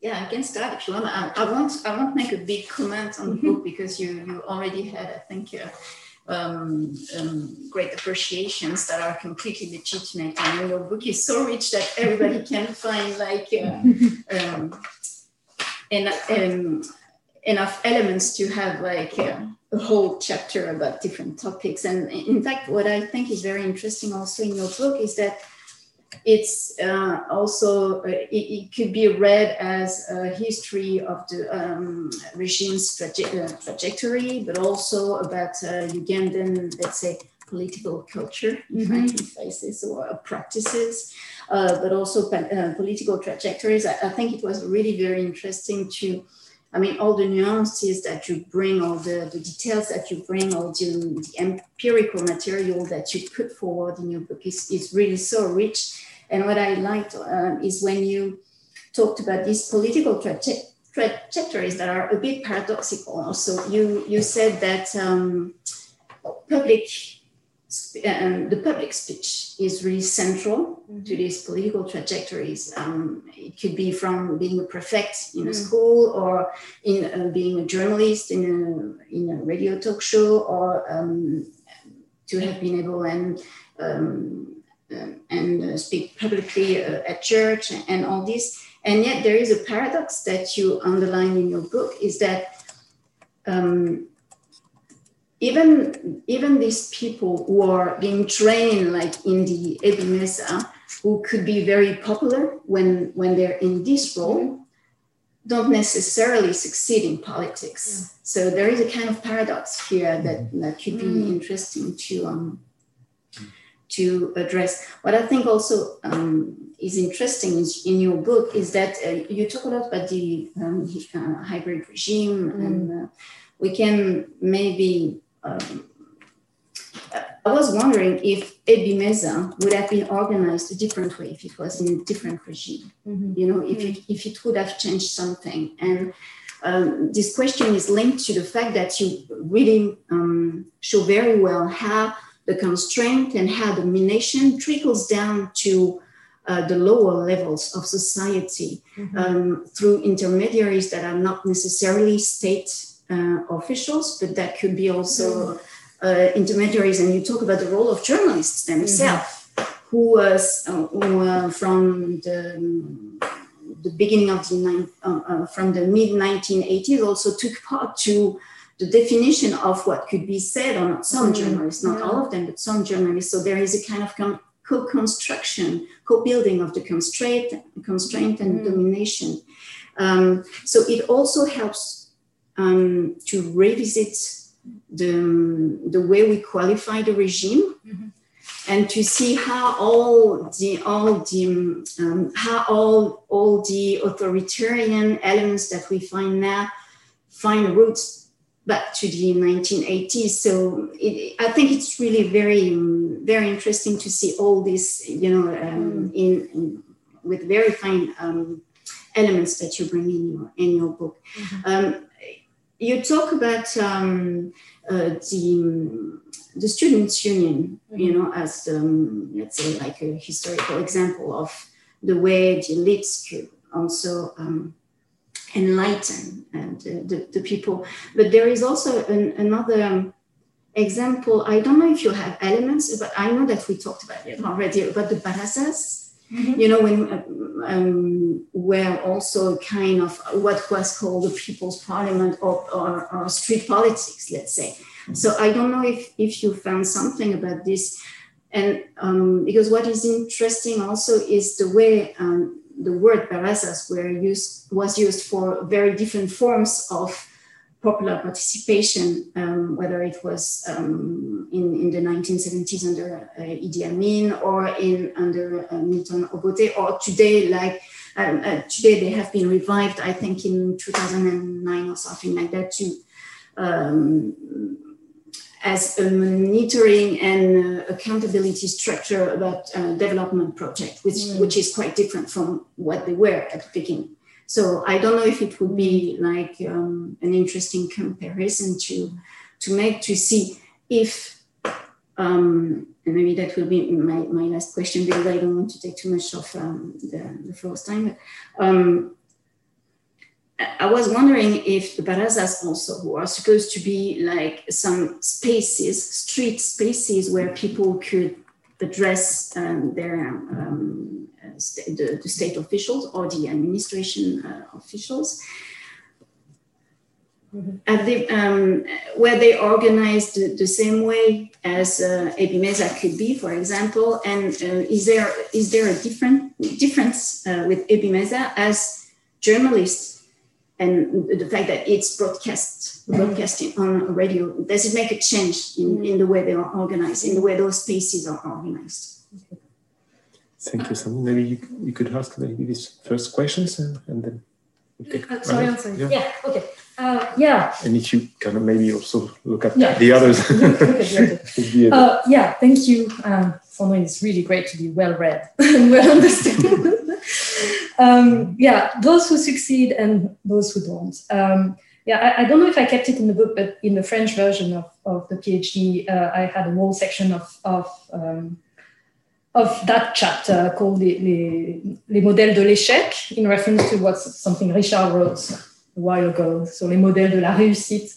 Because, yes, there are a lot of people within the Mesa who wanted to become successful politicians and very few who succeeded. So actually, it was an opportunity for me as a political sociologist, because that's what I am eventually, if I'm trying to do also uh, something else, to, to think, to reflect about the conditions of political success, actually, in that particular moment of the history of the Ugandan society and Ugandan political regime.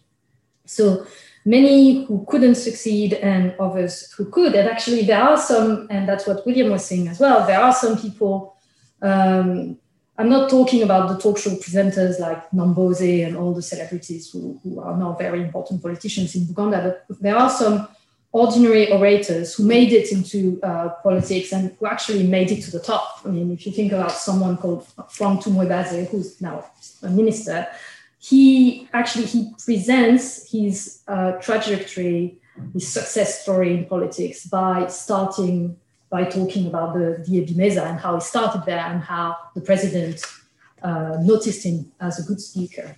So that's that's the mythology. uh, when you start looking a bit deeper, uh, you see that he had other assets that than just he, he, didn't only have his good oratory skills. He, he also had a network. He had uh, he, he, he had a, an excellent academic trajectory. Uh, so it's very difficult to actually know what what part Ebimeeza played in, the, in this kind of successful trajectory. And he's not the only one. There are others, um, including in the opposition, someone uh, who's very um, well known now, Asuman Basalirwa. He was also, this is an opposition politics now, and he was also a very good Ekimeeza, very famous Ekimeeza speaker. Um, so it, it's quite difficult to know what part the talk show played, but it's actually what, what I was interested in was to see how uh, they invented, uh, well, how they crafted a narrative around the part that these talk show played in their success story. And that, that was interesting per se, the fact that, yes, they, they came out on Nothing and the President called them, and showing the the industrialization of politics as well, and the role that the president plays directly in these kind of success stories. But more often, there were success, uh, stories of political failure, I'm afraid, because they, they didn't have enough political, social, or economic capital to actually make it to the top. Um, and that leads me to, um, to, to Emma's question of what happened to them. so some of them uh, actually, uh, what, what's interesting is, and what I document in the book is to see how a lot of them who were uh, subaltern uh, members of political parties really used the Ebimeeza to try and make their own trajectory within the apparatus of, of political parties and not only opposition political parties, but also the NRM. And for these people who were really subaltern actors, uh, the Ebimeeza were very useful in order to gain prominence, a relative prominence within the party. So it was a way for them to show their loyalty, to show their to show their dedication to the president, to their political party, and, and to compensate a little bit their lack of capital on, on, on the other side. And so a lot of them became political mobilizers for in the context of the elections. And, and they, they, I mean, the ones I am still in touch with, they are in a kind of professional limbo where they, they are employed during the elections because they organize rallies and they organize the canvassing and the, uh, the and all the, that has to do with uh, the, the, the, political election electioneering. But most of the time they are they are they, they, they are having a lot of difficulties in making uh, ends, ends meet. Um, would it have been different in another kind of regime? I mean, I've never asked myself this question, but it's actually really interesting. um, there, there, are several things in what you said. Um, what, what I wanted to show um, was the fact that in many cases, they didn't need the regime in order to promote the kind of speech that they promoted. That was one of the important points in the book. Um, they completely agreed with the fact that it should be controlled, that some people should be expelled, that some things should not be talked about. With the bureaucratic model. And with the bureaucratic model. And when I think about the Ebimeeza speakers and the fact that many of them see them as the paragon of free speech, I, try, I force myself to, to think about other uh, people who who are information of free speech in the Ugandan society. I think I think of Stella Nyanzi, for instance. Mm. I think of people who are really insolent within the, the, Ugandan public sphere. And so it forces me to see how much the Ebimeeza speakers are actually conformists. And, and, and, and they would never speak like Stella does. So, um, so I'm not sure it would have been different. Um, because, but uh, it, it's difficult to evaluate. Um, because there was still fear. And, and, and this is something that is very important, uh, the fear factor in, in, a way, because it didn't, it didn't act in the same way on everyone. Um, some, some people in the interviews, they talked about fear a lot and the fact that they didn't feel free to speak as they, would, uh, as they would like because they feared the, the retaliation and the repercussion. Uh, but in other interviews, it didn't come at all. So that was also interesting in a sociological point of view to see who was talking about fear and who wasn't, and had a lot to do with uh, uh, with the kind of social capital you had and the kind of relationship you had with the state. If you had, and that is something that is true for journalists as well. If you if you have good allies within the state apparatus, uh, you, you you you have ways to protect yourself against against repression. So I think I think I think it could have been different in the sense that a lot of people were self censoring themselves uh, because of fear. So I think it has an impact of how, on how many people are able to talk. I'm not sure it has an impact on the rules and on the kind of model of speech uh, that is promoted within uh, within the Ebimeeza. But it's a good way to think about it. So, so. And and about um, I, I, can't remember exactly what you said, but I, I put here. Um, the striking continuity of the way uh, the repression of speech has been justified since 1986.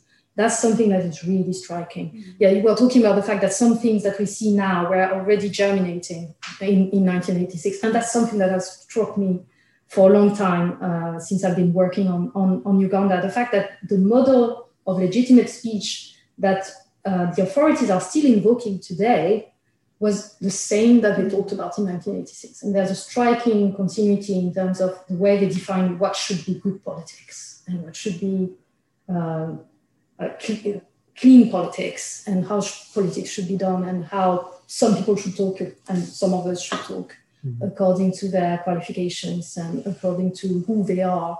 And I mean, I haven't civilized enough. if they're civilized enough, if they're educated enough. Yeah. And I haven't been in Uganda for two years, obviously, but uh, pandemic and everything. But following the campaign from afar um, and what happened with Bobi Wine, I was really struck by the way um, the authorities were talking about Bobi Wine. And it was exactly the same way they were talking about the Ebimeeza speakers in the way that they, they're not good enough for a clean public sphere, which has to be frequented by people who have gone to the bush, obviously, but also who have gone to school. Um, and and that's that goes back to uh, the way Museveni envisioned good leadership. I mean, it was fighting for freedom, being a warrior, being a military, and well placed to know that it is a military regime and that having gone to the bush is central in the patterns of legitimacy. But as you showed yourself, it wasn't enough. It was also about being educated.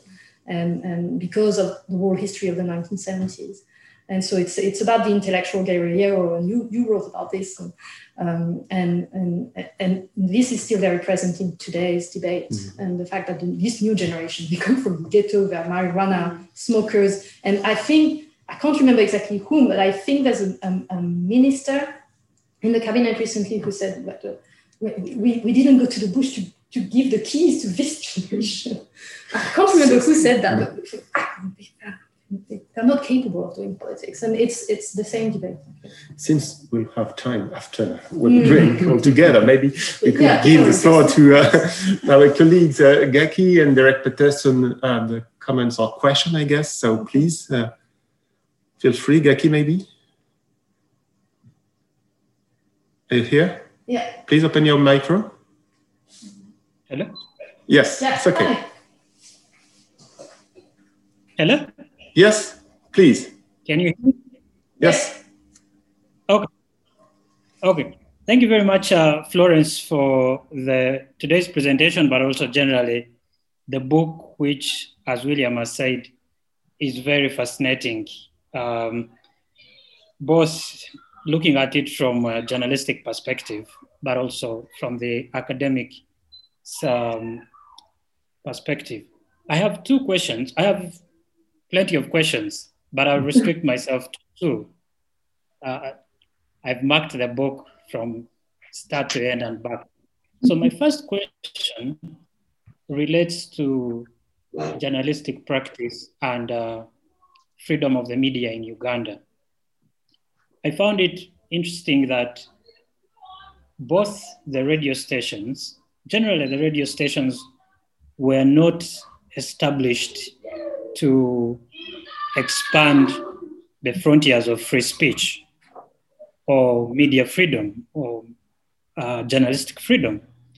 That the radios were established principally as any other business um, exploiting uh, virgin territory.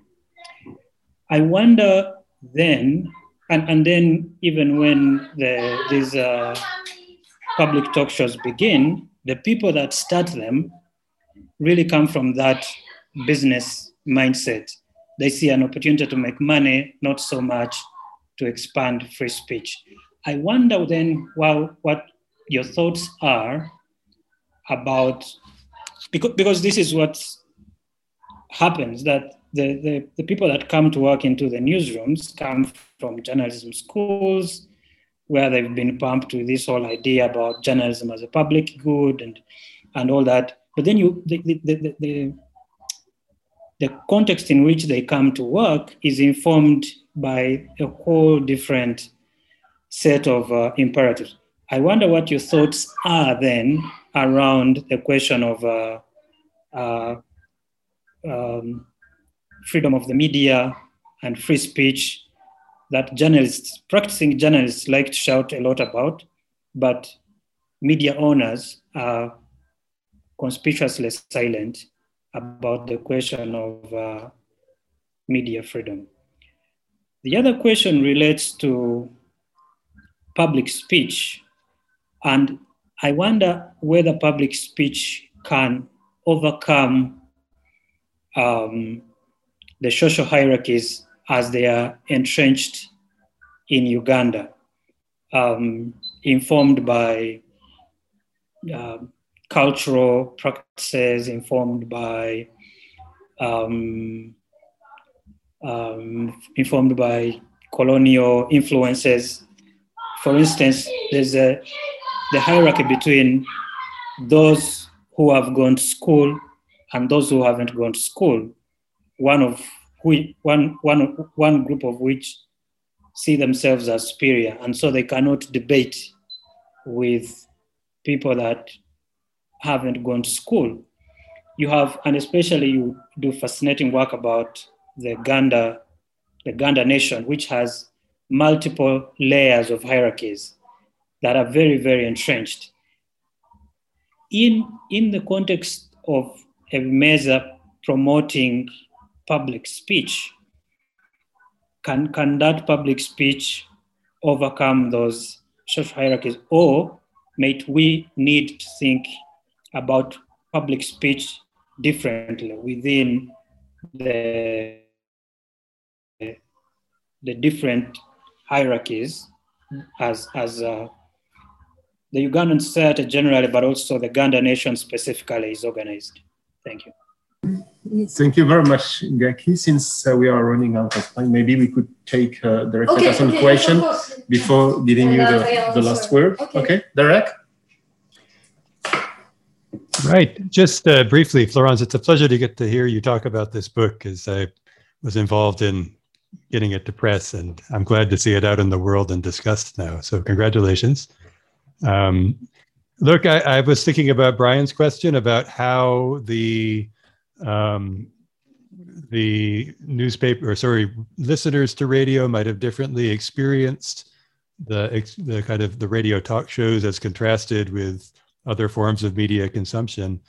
And here I was thinking about you know work that Emma and I have done and thinking about newspapers in an earlier time in East Africa, newspaper editors in Luganda and in Swahili, Kikuyu, and other East African languages in the mid 20th century saw themselves as curators of their people's way of life, as custodians, as responsible for editing practices and you know dispositions, making sure that their people, their audience, acted in ways that was in keeping with standards of morality that they sought to uphold. So many Luganda newspapers and indeed many East African newspapers in African languages were conservative about morality, uh, condemnatory of independent women, uh, you know, um, derogatory toward the poor, uh, and insistent on the need to uphold social discipline. It strikes me the Ebimeeza that you studied inherit some aspects of those dispositions.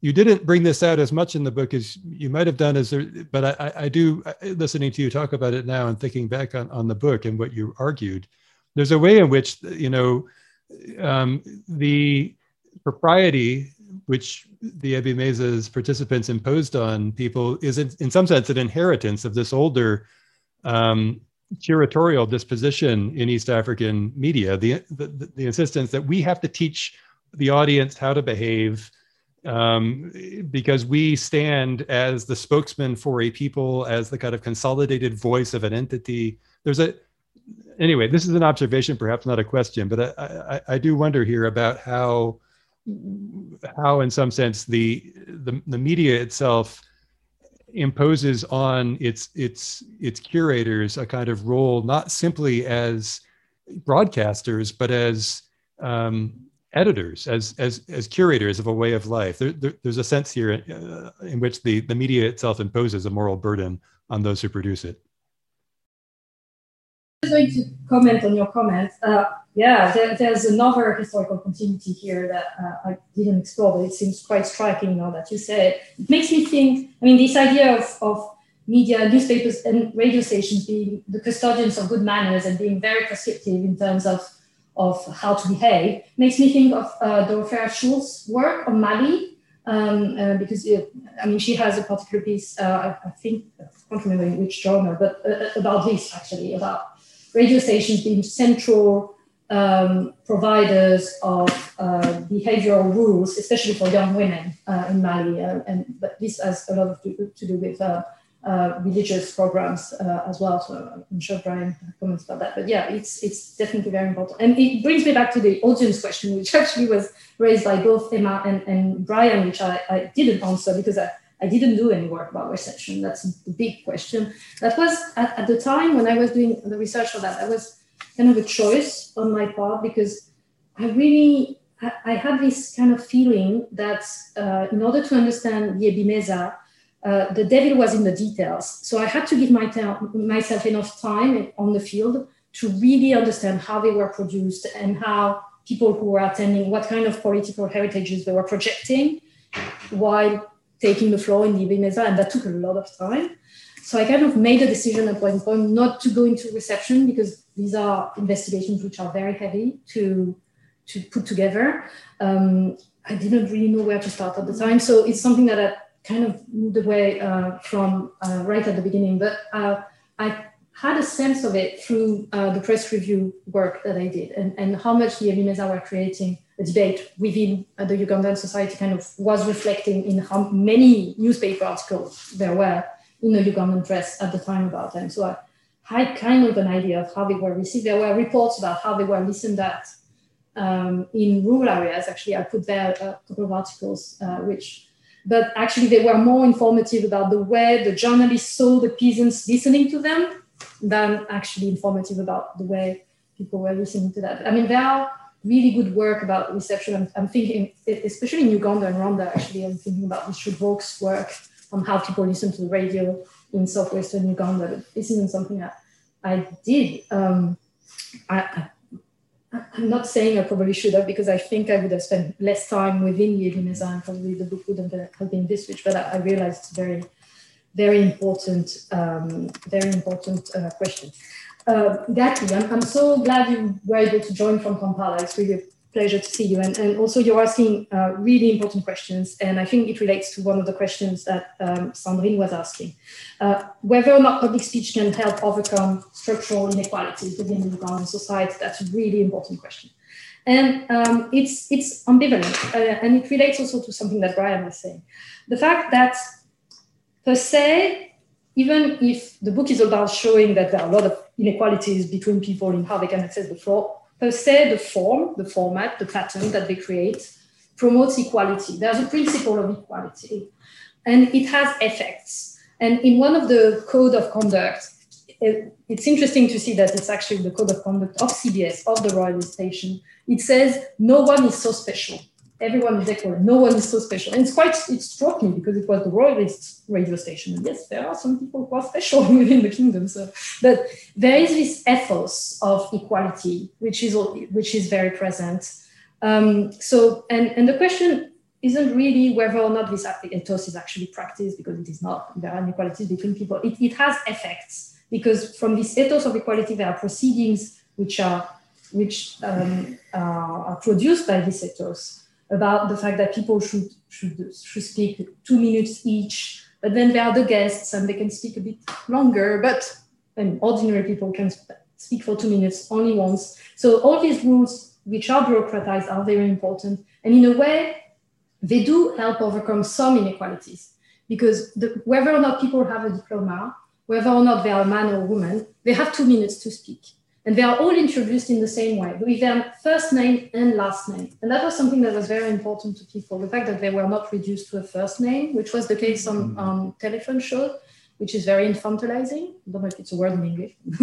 um, but there they have this status, they have the right to speak. So once they are on the floor, there is this impression of equality, this illusion of equality, which has effect. It's not only a smokescreen, I think, and because it has an effect in terms of self-habilitation, to take Bourdieusian words again.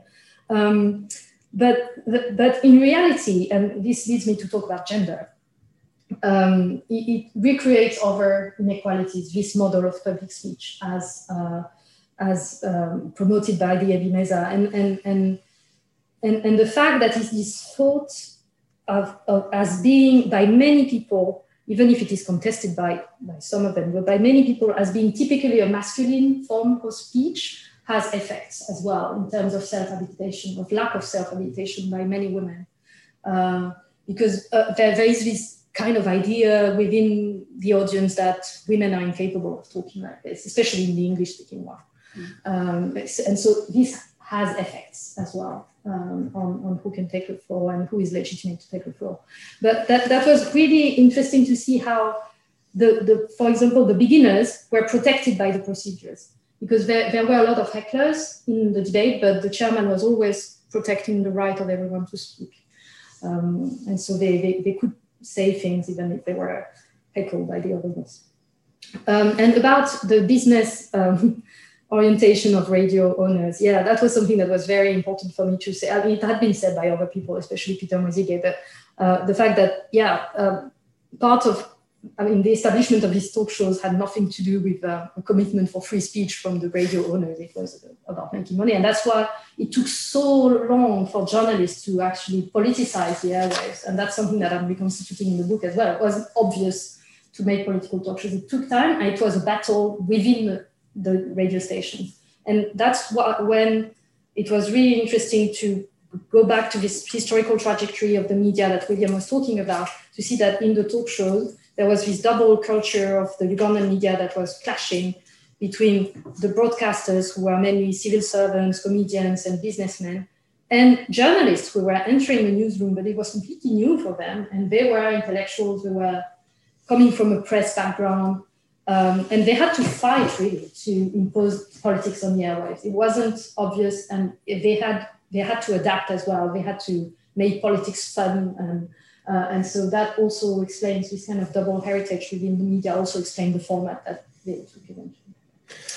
Well, thank you very much, Florence, uh, for all, all these uh, comments. Thank you very much, Brian, Emma, William, for being our discussant. And of course, thank you very much for each of you for your attendance. Uh, we were very happy to welcome everybody. So thank you again. And uh, unfortunately, uh, we couldn't share a drink here in Paris with Emma, William, and others, but uh, we'll have another opportunity, I guess. So thank you very much again.